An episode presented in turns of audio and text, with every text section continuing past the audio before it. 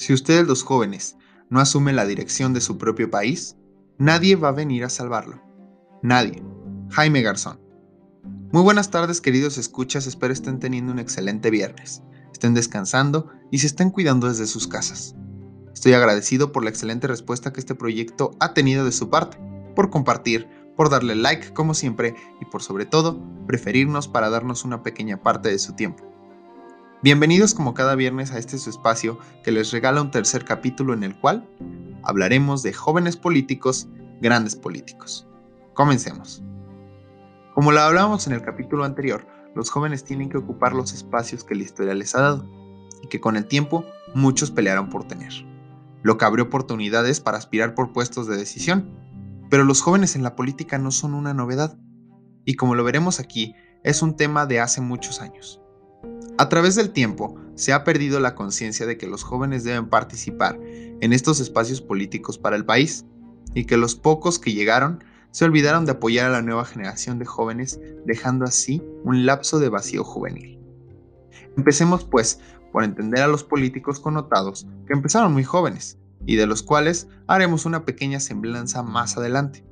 Por ejemplo, ¿sabían ustedes que el político mexicano de extracción priista Malio Fabio Beltrones inició a sus 16 años?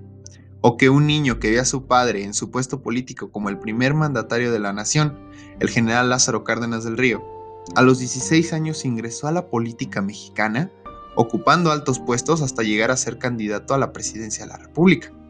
Sí, estamos hablando del ingeniero Cuauhtémoc Cárdenas Solórzano. Y en el ámbito internacional, un pequeño joven hindú, que recién terminada la escuela, se interesó en la política.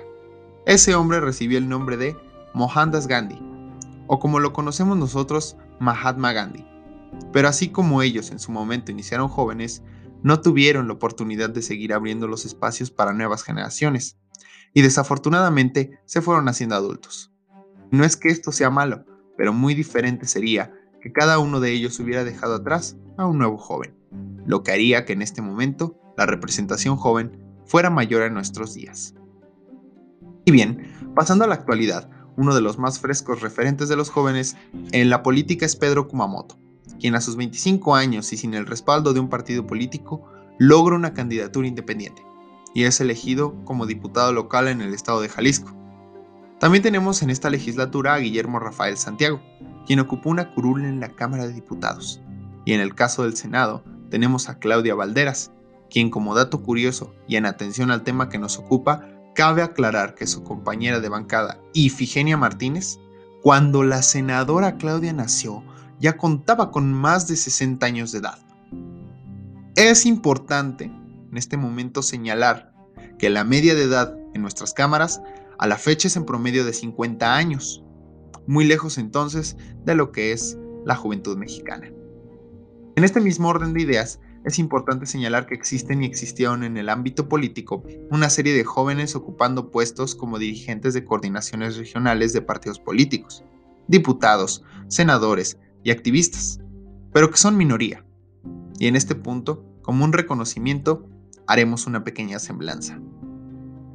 Como ya lo habíamos hablado, empezaremos por el político Malio Fabio Beltrones, que inició su carrera política a los 16 años, afiliándose al Partido Revolucionario Institucional, el PRI, apoyando activamente al partido. A los 22 años logró terminar su carrera de economía en UNAM y a los 30 años ser diputado de su estado. Y su carrera floreció en el periodo de Carlos Salinas de Gortari, donde logró consagrarse como el gobernador del estado de Sonora a sus 38 años de edad, lo que nos demuestra una carrera joven. Hablando de carreras jóvenes, tenemos al ingeniero Cuauhtémoc Cárdenas Solórzano, hijo del general Lázaro Cárdenas del Río, presidente de México, y el cual comenzó su vida política desde que vio a su padre en la silla presidencial, y comprendió lo que esto representaba. A sus escasos 20 años, Cárdenas se afilió al PRI, siendo un militante activo en las filas del partido, y su carrera política despegó cuando se convierte en gobernador del estado de Michoacán.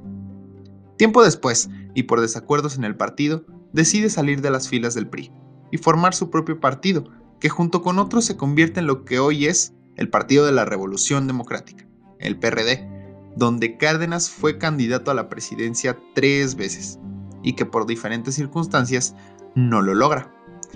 Y en el ámbito internacional hablemos del joven hindú Mahatma Gandhi, el cual terminando su escuela y a su temprana edad, fue el dirigente más destacado del movimiento de independencia contra el Raj británico, para lo que practicó la desobediencia civil no violenta, además de ser reconocido hasta hoy como pacifista, político, pensador y abogado. Mahatma fue ultimado en su edad adulta por una herida de bala, lo que no le permitió dejar jóvenes que siguieran con la labor, pero sí una carrera de éxitos en su país y el reconocimiento mundial hasta nuestros días. Ahora hablaremos de la actualidad, empezando por Pedro Kumamoto, quien a sus 25 años se convirtió en el primer joven que ganó una diputación local en Jalisco, por candidatura independiente.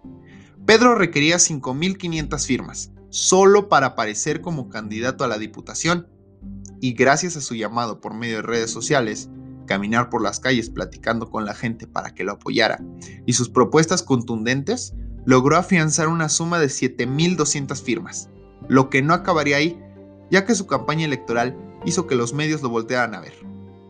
Finalmente, el 7 de junio logró la victoria tan anhelada, con 50.000 votos, lo que nos demuestra que la perseverancia siempre tiene frutos. Continuando con estas semblanzas, toca el turno de Guillermo Rafael Santiago Rodríguez, que cuando tenía 20 años participó como activista social en diferentes movimientos, lo que lo llevó a ocupar el cargo de secretario de organización del Comité Municipal de Morena en San Cristóbal de las Casas, Chiapas.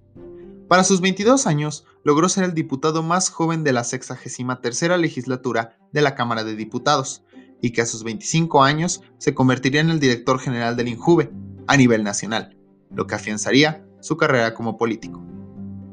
Como bien sabemos, México es una nación de jóvenes y es necesario que se amplifique el espectro joven en la política para que cada vez veamos mayor representación de políticos de entre los 21 a los 30 años de edad, ocupando puestos de decisión dentro de las normativas institucionales, y que a su vez mantengan un compromiso con su propia juventud, a través de los siguientes tres puntos.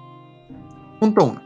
Apoyo a nuevas generaciones de jóvenes, a través de diferentes medios que la política les ofrece. El 2 la búsqueda por abrir los espacios necesarios para que estas nuevas generaciones lleguen a apoyar en los proyectos que nos atañen a todos, así como modificar los marcos normativos para que la juventud se vea favorecida y el país cambie su concepción política. Y el punto 3, el más importante, es que si México ha apostado a una política y a una nueva sociedad con equidad, paridad e igualdad, que no sea solamente de género, sino en un ideal que también sea de edad, Pongamos como ejemplo la Cámara de Diputados, en donde se ha buscado que de los 500 representantes, el 50% sean mujeres y el 50% sean hombres. Ahora bien, ¿no sería ideal que de ese 50% de mujeres, la mitad fuera menores a 30 años, es decir, jóvenes? ¿Y el mismo caso con los varones? Lo que conformaría una Cámara con 125 hombres jóvenes, 125 mujeres jóvenes 125 hombres adultos y 125 mujeres adultas. Esto, en mi opinión, sería paridad. Muchas gracias por acompañarnos como siempre todos los viernes escuchando este espacio que es para ustedes. Espero lo compartan, comenten en las distintas redes sociales qué tema les gustaría que tocáramos, cuáles son sus opiniones acerca de los temas y nos sigan en los capítulos posteriores. Espero que sea de su agrado y nos vemos en el siguiente capítulo. Yo soy Ian Coronado y esto es Jóvenes a la Política.